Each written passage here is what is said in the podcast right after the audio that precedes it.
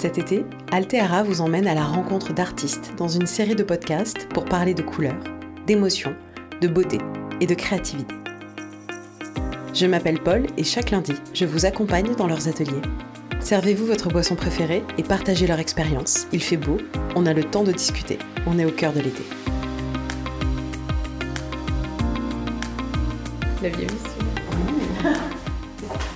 Vieille Et l'idée, c'est de faire des, des- des formes, des dessins, voilà, et avec mes perles. euh, Qu'est-ce que je veux dire Aujourd'hui, je suis avec Magali Beaumont, qui est brodeuse d'art. brodeuse d'art. Je pense que c'est un métier qui est peut-être obscur pour, euh, euh, pour pas mal de gens. C'est quand même un, un métier d'art qui est euh, particulier. Vous avez un vrai savoir-faire. Qu'est-ce que c'est une broderie d'art? On va parler de savoir-faire, comme vous dites, euh, parce que j'ai fait l'école Le Sage euh, à Paris. Donc, on a euh, des techniques qui sont utilisées, qui sont anciennes, et un, véritable savoir-faire dans le domaine de, la broderie. Donc, moi, pour réaliser mes, créations, j'utilise le crochet de Lunéville, qui est un, instrument qui a été inventé donc, à Lunéville dans les années 1806-10 à peu près euh, pour broder sur du tulle et de la dentelle. Donc ça remplaçait euh, l'aiguille. On a euh, imaginé ce- ce- cet instrument qui est une, aiguille avec un, bout qui est ajouré, qui permet de traverser le tissu et, on enferme ensuite la perle, la paillette, la fourniture dans un- une chaînette, ce qui rend la broderie plus costaude, plus solide. Donc on va être dans un domaine qui est plutôt parlant au départ pour euh, le, le monde de la mode, de la haute couture. C'est pour ça hein, qu'il a été euh, principalement inventé. Deux aspects de nature hyper présents donc, dans, vos, euh, dans vos créations. C'est tous les motifs euh, qui peuvent être des fleurs, qui peuvent être des papillons, qui peuvent être euh, qui viennent de la nature. Et il y a aussi un aspect de recyclage dans vos créations. Et ça, c'est quelque chose à quoi on s'attend pas forcément quand on parle de haute couture. Oui. Oui, oui, tout à fait, Paul. Là, il y a deux aspects. Euh, mes sources d'inspiration, donc euh, la nature qui, je pense, est, une source euh, incroyable et intarissable. Donc j'aime reproduire les, les fleurs, l'émotion que ça peut créer et, et retranscrire un petit peu ces, ces effets de, de matière et de lumière. Donc euh, j'aime jouer avec euh, toutes ces matières, euh, que ce soit le cuir, le raffia, la soie bien évidemment. Dans, l'atelier, on peut trouver des petits bijoux, des, éclats. je vais aller sur du cristal, du verre. Donc, c'est des petits bijoux hein, qui sont dans, ces matériaux que je vais venir mettre dans, dans mes créations. Et puis, je me suis posé la question quand j'ai fait cette formation à l'école Le Sage, prendre ces techniques qui sont anciennes euh, de rigueur et puis l'air du temps où on a envie euh, de, préserver cette fameuse nature qui est notre source d'inspiration et de se dire euh, bon bah il y a des objets, il y a des choses qu'on n'utilise plus, pourquoi pas essayer d'en faire quelque chose? Donc j'avais envie d'allier un petit peu cet aspect ancien, ce côté responsable aussi de, de cette préservation de notre environnement, de cette nature. Donc je me suis posé des questions et euh, j'ai eu l'occasion de faire une exposition au cours de laquelle on m'a demandé de faire une, pièce euh, assez euh, originale. Donc, avec tout ce chemin de réflexion, j'ai euh, créé une robe avec des CD. Je me suis dit, c'est un objet qui devient obsolète. Oui. Et les CD euh, avaient un petit peu passé leur heure de gloire, donc euh, je voulais, euh, j'en avais plein à la maison. Il y a cet effet holographique sur le Oui. CD où on, on a cette couleur qui se réverbère et qui donne ben, quand même quelque chose de très joli une fois que le CD est découpé, démonté euh, Ah oui. et rebrodé, retransformé en quelque chose d'autre. Vous avez découpé les, les CD qui vous plaisaient pas? Non, au contraire, c'est tout ce que j'aime. J'ai aussi récupéré des câbles d'ordinateur de cuivre euh, qui ont été dénudés pour faire un petit montage en série avec des LED et, euh, illuminer cette, cette robe, voilà. Et un sac assorti parce que c'était pas possible de faire autrement, qui avec euh, toujours euh, voilà les CD comme support et co- comme élément de, référence. Et là, je les ai brodés. Donc, j'ai même trouvé des techniques. J'ai euh, percé des, CD pour les broder et les perler. Donc, ça donne voilà une alliance de, plein de matières différentes. Sur toutes vos créations, comme là avec les CD, il y a vraiment un jeu sur la couleur, mais aussi sur la lumière, parce que vous travaillez avec des perles. Vous aimez les perles Oui, j'adore. des sequins, euh, des tubes, des pailles, des choses qui brillent. Et donc, il y, a cette, il y a la vibration de la couleur, mais il y a aussi vraiment la réflexion de la lumière et le jeu de la lumière. C'est euh, plus qu'un jeu de couleurs, c'est un jeu de texture, de matière. Que vous, vous transmettez ça avec euh, une idée précise. Quand vous créez, vous avez déjà en tête exactement ce que vous voulez que ça donne, ou c'est de l'improvisation non. À l'instinct euh, ben, Alors, il y, a plusieurs réponses, mais je dirais que la, première, c'est que, comme vous l'avez dit, dans, l'atelier, il y a beaucoup de, petites matières différentes et j'aime partir euh, d'une matière. Et de là, elle va m'inspirer sur euh, une texture. un relief et puis le côté qui brille, le, côté aussi mat. Des fois, j'ai des, des, petites. alors, les perles sont souvent brillantes, mais si elles sont facettées, il y a plusieurs euh, euh, formes de, perles et les, paillettes peuvent être mates. Donc j'aime justement inclure euh, toutes ces différences. Et, quand je pars d'une création, donc quand je sais que ça, va être une broche, etc., je vais être en fonction de, la journée, de, le rapport, du rapport que je vais avoir avec cette matière, du toucher, parce que c'est très, très important pour moi aussi. J'aime toucher mes tissus, mes perles, euh, mes petits les bijoux, le cuir, euh, l'odeur, hein, toutes ces euh, ce que ça va procurer comme émotion, ces matières vont faire que bah, la création va, va, suivre, mais sera différente. Et je projette rarement la fin j'aime euh, voir cette évolution et, puis euh, me laisser aller sur, euh, sur l'émotion et sur ce que ça va me procurer voilà, jusqu'à jusqu'à là. Et du coup, l'idée, c'est quand même que cette émotion soit retransmise par cette broderie et du coup que la personne qui va la regarder pour les tableaux, pour enfin, toutes les formes que vous faites, puisse comprendre à nouveau cette émotion.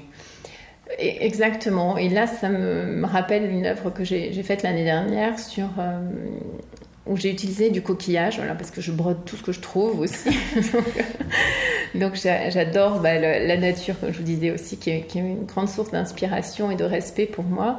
Euh, j'utilise des coquillages et l'année dernière, au moment du, confinement, donc j'ai eu euh, besoin de rendre hommage à cette nature. Donc j'ai dessiné un portrait.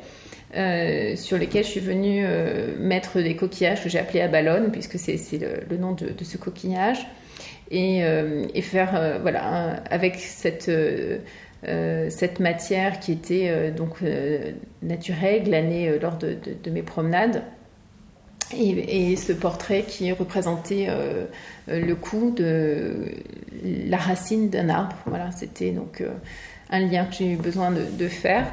Donc là, je suis partie dans, dans un besoin et une envie de, rendre un hommage à, la nature et ça s'est décliné au, fur et à mesure euh, avec les matières que j'avais déjà à l'atelier et, euh, et, ce que je ressentais que j'avais besoin de, retranscrire euh, à ce moment-là. Et c'est un tableau maintenant. On a parlé des matières et des couleurs. Vous vous estimez à combien sur l'échelle d'obsession de la couleur de, de 0 à 10 L'obsession. L'obsession. L'obsession, elle, est de différents, euh, des différents ordres. Hein. On peut être euh, certaines fois, en fonction de, nos humeurs, de notre journée, euh, en obsession sur, sur la couleur ou une matière. Donc la couleur, on va dire que ça peut être très fort certains jours, en fonction de, de, de ce qu'on ressent, de ce qui se passe aussi au niveau de nos sens. Et je pense que euh, qu'elle peut être de 8 ou de 9. Quand même Ça vous place plutôt pas mal. Euh, oui, oui, oui. oui bah, et puis comme vous dites, aussi par rapport à la lumière que des perles qui brillent, les paillettes. Je suis quand même dans un monde où, bah, ça, brille, ça fait rêver. On a des étoiles quand, euh, on regarde toutes mes petites matières dans mes pots. Et, je pense que voilà, je joue beaucoup sur le mat et le brillant pour faire ressortir une couleur et, euh, voir à quel point elle, va euh, pouvoir exprimer quelque chose. Et, c'est très changeant. j'ai eu des périodes oranges, j'ai eu des périodes très dorées et blanches. Donc je pense qu'il y a des, étapes comme ça où on a besoin de... Est-ce que parfois vous rencontrez Jean-Mi? Est-ce que, est que, vous connaissez Jean-Mi? Jean-Mi. Ah. Donc Jean-Mi, c'est votre petit syndrome de l'imposteur qui vient sur votre épaule pour vous demander mais Magali, qu'est-ce que vous êtes en train de faire? Oui, bien sûr, Paul. Bon, on va pas dire tous les jours parce que ça serait quand même trop. Mais, euh, mais oui, oui, bien sûr que on a, enfin que j'ai un petit Jean-Mi de temps en temps, euh, un vilain petit Jean-Mi parce qu'on l'aime pas quand il est là. On l'aime pas quand il nous met dans le doute et en même temps, euh, je pense qu'il nous fait progresser, il nous sort du zone de confort et s'il est là pour nous bousculer, c'est qu'on en a besoin aussi de se recentrer. Donc ce petit Jean-Mi, il arrive des fois et on, lui dit de s'en aller, même s'il veut pas.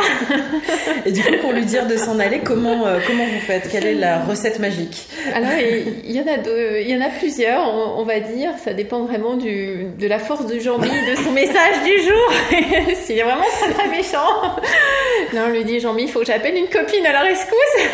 D'accord, donc appeler les copines, j'avoue, bonne, bonne solution. non, il y a un tel bien-être euh, aussi. Euh, un ressenti qui est, tellement fort de, dans, cet espace de la création. Et puis moi, mon, expression avec, euh, avec l'art de la broderie qui, fait que bah, c'est un équilibre et Jean-Mi n'est pas plus fort que ça. Une question récurrente sur ce podcast, c'est de donner une définition de la beauté. en plus, en haute couture, on a, on a tendance à penser la beauté comme peut-être quelque chose d'un peu superficiel. Oui il y a des choses qu'on va trouver très belles. Il va y avoir une définition de cette beauté qui, euh, le lendemain ou sur le lendemain, euh, va être évolutive et, différente en fonction de, euh, bah, de ce qui nous a touché. Donc j'ai tendance à dire que la beauté, c'est ce qui va nous toucher au fond, dans l'âme, dans, dans l'émotion, l'impact qu'elle a pu avoir sur nos sens, comment notre corps a réagi, que ce soit au niveau de l'ouïe, de, de, la vision, de, de, notre sens du toucher. Et, ça, ça va procurer euh, une émotion et quelque chose de joyeux, de, d'heureux, de, bien-être. Et c'est là où, je pense qu'on atteint la beauté. Et justement, qu'est-ce que vous imaginez que, que les gens ressentent quand ils voient vos broderies? Ce que, ce que j'entends et ce que je vois souvent, c'est euh, justement ce, ce mot, c'est joli, c'est beau.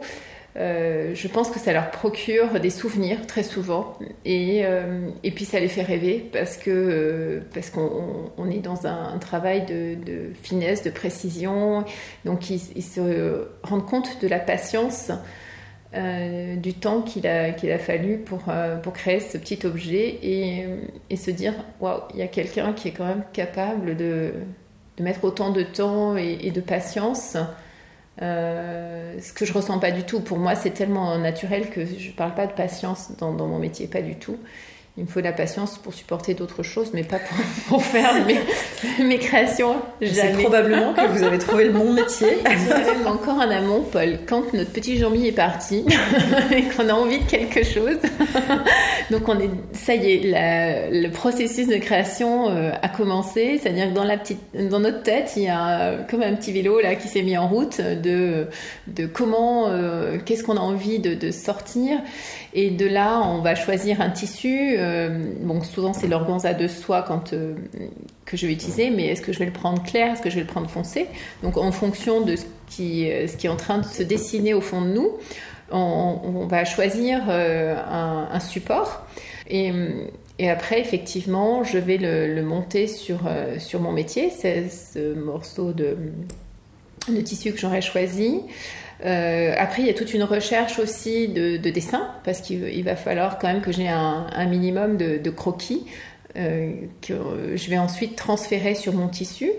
Et là, je commence déjà à faire appel à des techniques parce que euh, si mon tissu est transparent comme l'organza de soie, je vais utiliser une technique pour reproduire mon dessin euh, différente de celle euh, lorsque mon tissu est opaque, comme je vais utiliser dans l'ameublement. J'ai des tissus qui sont euh, opaques, donc là, je ne peux pas me servir de la même technique de, transfert. Entre-temps, je peux aussi avoir fait les dessins. Et après, ben, le choix des matières qui là c'est vraiment une, superbe récréation. on part en voyage dans, ces matières et, j'adore, j'ai une grande table à l'atelier et, je sors tout Alors on parlait de l'obsession de la couleur tout à l'heure. Donc si ça va être sur une couleur, bah, je vais sortir euh, le cuir euh, que j'ai dans cette couleur-là, la chenille, euh, la perle, la paillette, le bijou, la ganse, la dentelle. Je vais tout sortir et je vais mettre sur, sur ma table et, et, me dire bon bah je veux que la couleur ressorte, donc je vais prendre quelque chose qui va mettre un peu plus de lumière, du doré, de l'argent, voilà ça va être toutes les combinaisons que je vais imaginer et j'en mets partout sur ma table. si on imagine une fleur, je vais aller me documenter sur cette fleur, comment elle est, je vais chercher des photos, je vais aller voir euh, dans la nature où elle pousse, comment, enfin, euh, j'ai besoin d'en savoir un peu plus. Euh, de même, quand quelqu'un va me poser, me, passer une commande, euh, j'aime voir la personne, j'aime lui poser quelques questions pour ressentir un petit peu euh, euh, ce qu'elle a envie, ce qui lui plaît, et, j'ai besoin de voilà d'approfondir quand même un, sujet avant de, de pouvoir me mettre à la création. Il y a un vrai processus en amont euh, qu'on ne devine pas toujours, qui n'est pas écrit, qui n'est pas parlant, mais dans notre tête, on est sans arrêt en train de, réfléchir, d'imaginer, de, penser. Et, puis après, ben, la, création se fait. Donc, euh, en fonction de, ce que j'ai envie de, mettre en avant dans mes petites, euh, mes petites fournitures, ben, je vais y passer plus ou moins de temps.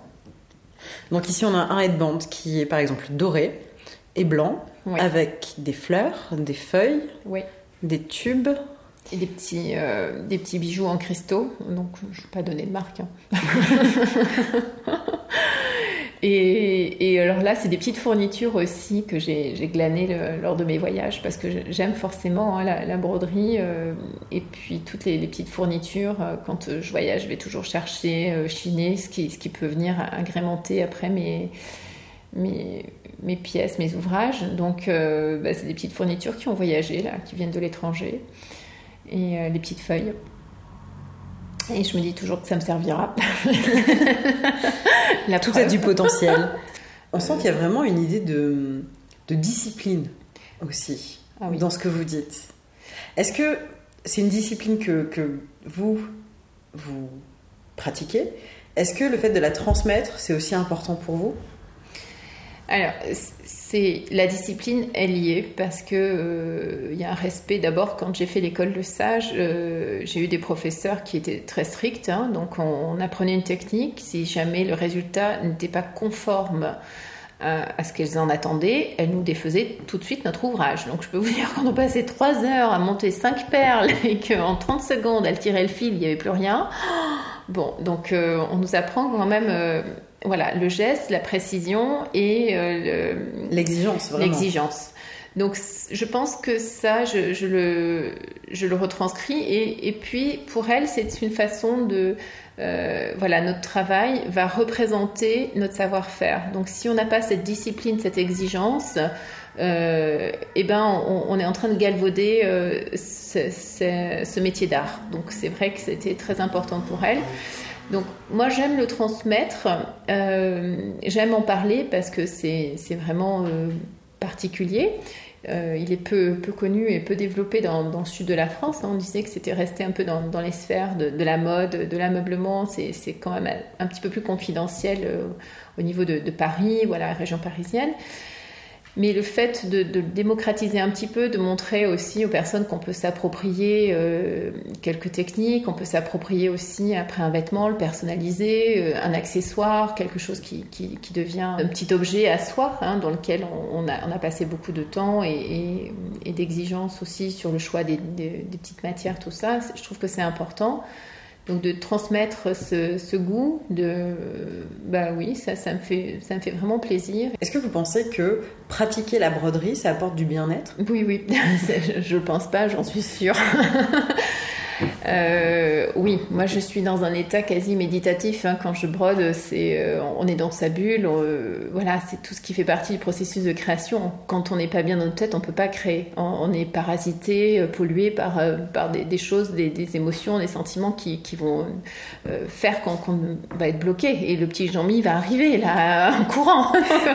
Donc pour pas avoir tout ça, je dirais que tous les artistes les, et les, les gens qui vont créer ont besoin de cette sérénité, d'être bien, et on, est quasiment dans un état de, méditation parce qu'on est dans, toute cette atmosphère qui, nous, qui est dans le du processus de la création et, dans, ce bien-être. Et l'année dernière, j'ai eu une expérience qui était vraiment très intéressante de, dames qui, qui avaient appris la broderie à l'école avec des, des sœurs et euh, justement une rigueur d'application, de technique euh, sans aucune possibilité de créativité. Et donc cette personne-là est venue faire un atelier avec moi et euh, elle était extrêmement cloisonnée dans ce souvenir et elle n'arrivait pas à, se défaire de, de, l'image et de, de l'émotion, du ressenti qu'elle avait eu lors de, ses cours quand elle était jeune avec ses sœurs. Euh, donc elle, était en application totale et elle ne se laissait pas aller dans la créativité alors que c'était le but de l'atelier. Et euh, je lui dit de lâcher prise. Euh, on a, voilà, je lui ai dit de, différentes façons d'exprimer un petit peu ce qu'elle ressentait avec son aiguille, mais on, a, on a pas mal travaillé là-dessus. Et elle est venue faire un deuxième atelier et alors ça n'avait plus rien à voir. Elle avait complètement, elle était passée vraiment à autre chose. Ce souvenir appartenait au passé et là, elle, s'est fait plaisir, elle, est sortie de, tout ça.